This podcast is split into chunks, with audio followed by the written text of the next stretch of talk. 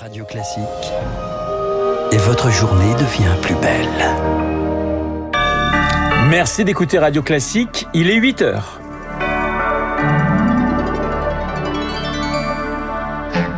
La matinale de Radio Classique avec Renaud Blanc.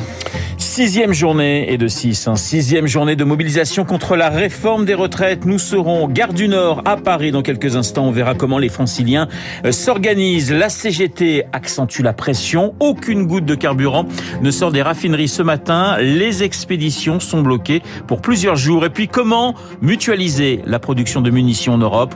C'est l'une des questions posées par la guerre en Ukraine. On en parlera avec Marc Chassillan, expert en système d'armes dans ce journal.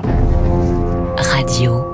Classique. Un journal présenté par Lucille Bréau. Bonjour Lucille. Bonjour Renaud, bonjour à tous. Encore une journée galère dans les transports. Télétravailler si vous le pouvez, le message du gouvernement en cette sixième journée d'action contre la réforme des retraites en Ile-de-France. Un train sur trois circule sur les RER A et B. Dans le métro, la plupart des lignes ne fonctionnent qu'aux heures de pointe.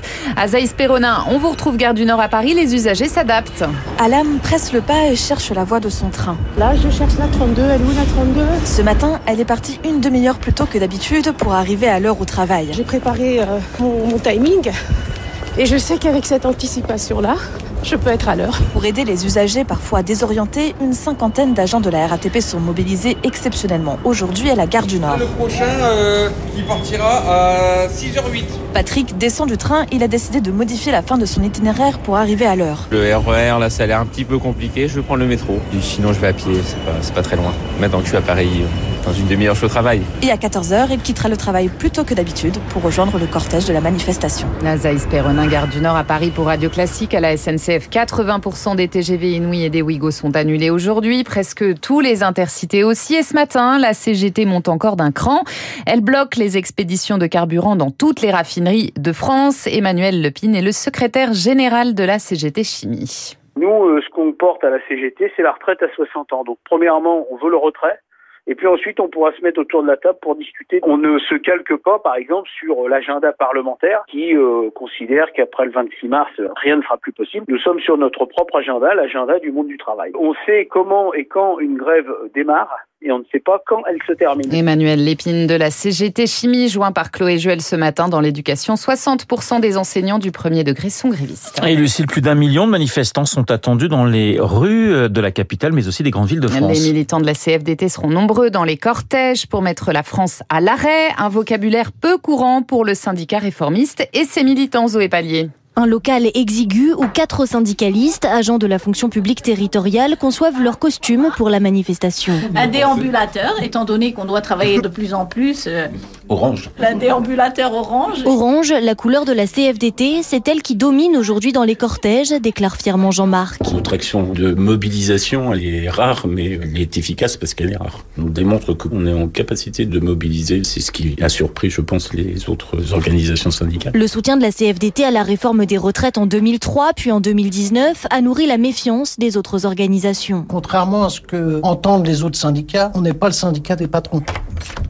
Je suis Hervé Legrand, un ancien PSA, et les métallos ont toujours une place à part dans la CFDT. Car quand le syndicat soutenait les projets de réforme, quelques centaines de membres de la fédération Métallurgie, eux, continuaient à manifester sans rendre leur carte CFDT. On a bien fait de rester. La preuve, aujourd'hui, euh, la manifestation et la grève n'est plus un gros mot à la CFDT. Et tant mieux. On s'aperçoit qu'il n'y a pas d'autre choix. Euh, La CFDT, elle a retrouvé son ADN. On n'a jamais autant parlé de nous, ajoute un autre militant qui se réjouit de l'arrivée de nouveaux adhérents. D'après le secrétaire général Laurent Berger, ils sont 13 000 depuis début janvier. Et l'intersyndicale se réunira ce soir pour décider de la suite du mouvement. Journée très perturbée encore demain à la SNCF et à la RATP. Grève déjà reconductible chez les éboueurs. Le Sénat, lui, poursuit l'examen du texte au pas de charge. L'article 7 qui prévoit le recul de l'âge légal de départ à 64 ans devrait être étudié la nuit prochaine. Et l'Assemblée, elle, eh bien, elle vote une euh, protection du droit à l'image des enfants sur Internet. Vote à l'unanimité hier soir pour mieux protéger les plus jeunes face aux dérives de certains parents qui les exposent sur les réseaux sociaux. Victoire Fort, la loi introduit la notion de vie privée de l'enfant dans le Code civil. Ce texte veut rappeler que les parents sont les garants de la protection de l'image des enfants sur les réseaux sociaux. Or, trop souvent, ils publient des clichés sans trop se soucier des paramètres de sécurité. Et voilà cette jolie photo de vacances détournée par des pédocriminels. L'association Caméléon lutte contre les violences faites aux enfants. Sophie Tassim, responsable de la mission Sociale France. Sur les réseaux pédocriminels, on estime qu'environ 50% des contenus qui s'échangent sont autoproduits. C'est-à-dire qu'en fait, ce sont des images récupérées en l'état qui sont diffusées par les parents, les jeunes ou leur entourage. Ça peut être des photos très ordinaires et banales euh, sur lesquelles peuvent fantasmer les pédocriminels. Un conseil, parlez aux grands-parents, aux oncles et tantes qui peuvent naïvement partager des photos à leur tour sans sécuriser les paramètres. Éviter tout ce qui est localisation, tag, etc. sur des lieux. Éviter les tenues dénudées, les enfants tout nus, en couche culotte, en maillot de bain parfois. Flouter les visages si c'est possible. Les associations saluent le projet de loi mais veulent aller plus loin avec une modification du code pénal et des sanctions pour les parents qui publient délibérément des images portant préjudice à leurs enfants. Le décryptage de Victoire Fort. 8h05 sur Radio Classique, nous prenons à présent la direction de la Suède et plus précisément de Stockholm. Stockholm où se réunissent aujourd'hui les ministres européens de la Défense. Au cœur des débats, les livraisons d'armes à l'Ukraine, mais aussi la mise en place d'un plan pour doper la production de munitions sur le vieux continent. Bonjour Marc Chassillon. Bonjour. Vous êtes ingénieur expert en système d'armes. Est-ce qu'on peut parler d'une première étape à Stockholm, d'une première étape vers une économie de guerre sur le vieux continent, le début d'une défense européenne, d'une coordination européenne? Oui, je, je, crois en fait qu'il s'agit plutôt du troisième thème, une coordination européenne plutôt qu'une véritable mise en place d'une économie de défense ou d'une économie de guerre qui serait euh, euh, qui représenterait des productions à une autre échelle que celle que l'on connaît aujourd'hui. Il y a aujourd'hui sur le sur le continent européen un certain nombre de, de moyens de production dans, dans différents domaines, en particulier dans le domaine des munitions, tel que vous l'avez euh, cité.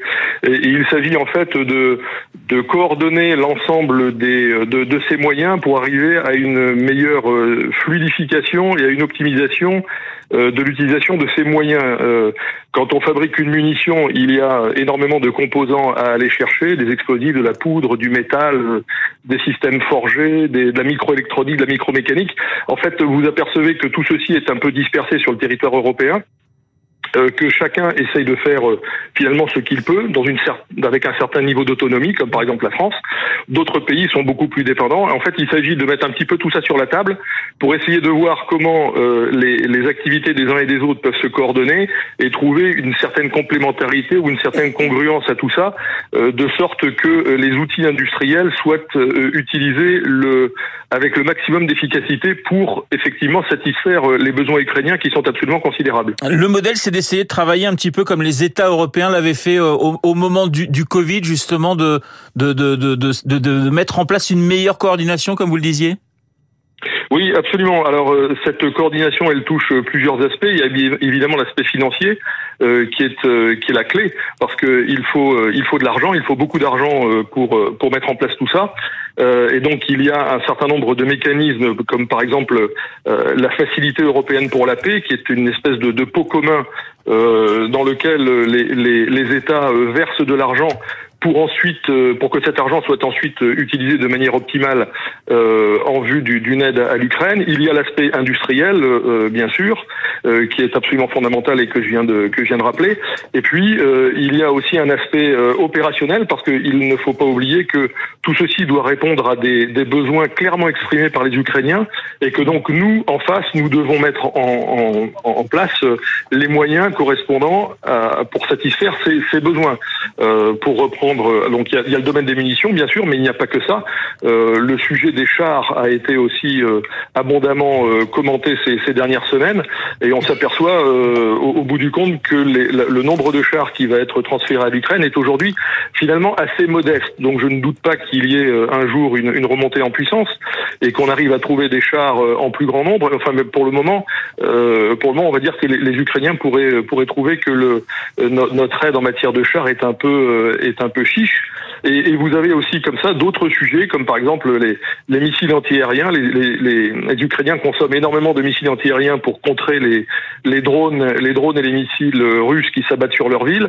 Euh, tout ceci engendre des consommations considérables et les, missiles ne se fabriquent pas malheureusement comme des petits pains.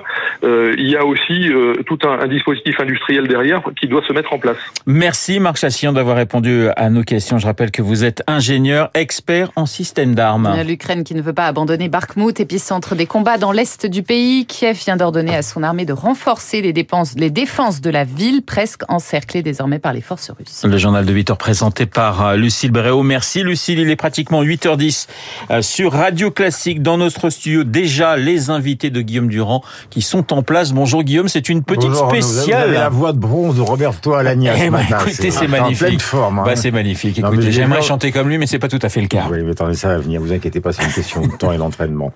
Oui, Guillaume Tabar, dans un instant, Chloé Morin, qui vient de sortir un livre dont on parle beaucoup, donc qui est un essai qui s'appelle On aura tout essayé. C'est la trilogie, parce qu'elle a publié deux essais qui sont aussi sur le monde politique chez Fayard. Euh, c'est une politologue et le système qu'elle a mis sur pied, c'est une quarantaine d'heures d'entretien. Chloé, si je me trompe, vous avez le droit de me balancer une claque. 40 heures d'entretien, plus alors avec des gens très différents, Édouard Philippe, euh, les principaux syndicalistes, Marine Le Pen, etc., etc. Euh, plus trois sondages au fur et à mesure que le livre avance pour avoir un état de l'opinion, puisque Chloé est aussi une spécialiste des sondages. Donc nous allons parler de l'aspect politique avec Guillaume Tabar et elle de ce mouvement, parce que c'est une journée hyper importante pour la démocratie française et pour le social. Dans la deuxième partie, donc avec euh, donc euh, Pierre Ferracci. et Monsieur Bertrand Martineau, Martineau, Bertrand Martineau, donc économiste. de l'aspect social. Tabar dans une seconde.